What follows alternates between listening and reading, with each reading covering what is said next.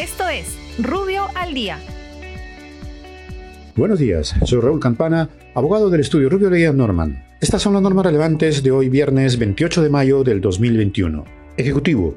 El gobierno, mediante decreto de urgencia, autoriza a Proinversión a disponer hasta 26.676.600 soles para financiar actividades de promoción de la inversión privada mediante asociaciones público-privadas y proyectos en activos que contribuyen a la dinaminación de la economía.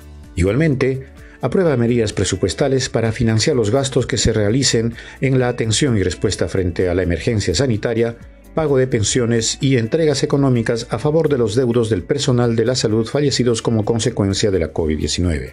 Finalmente, autoriza a las instituciones de salud a otorgar una entrega económica adicional por los meses de junio, julio y agosto a favor de los médicos, enfermeras, técnicos y empleados administrativos que participen en el proceso de vacunación por la COVID-19.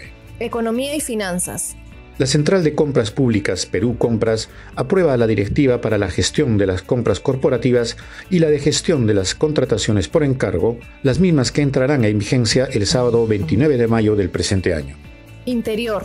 La Superintendencia Nacional de Migraciones restablece el procedimiento de solicitud de calidades migratorias, otorgamiento de visa, el mismo que a partir de la fecha se implementa a través de la Agencia Digital de Migraciones. Muchas gracias, nos encontramos mañana.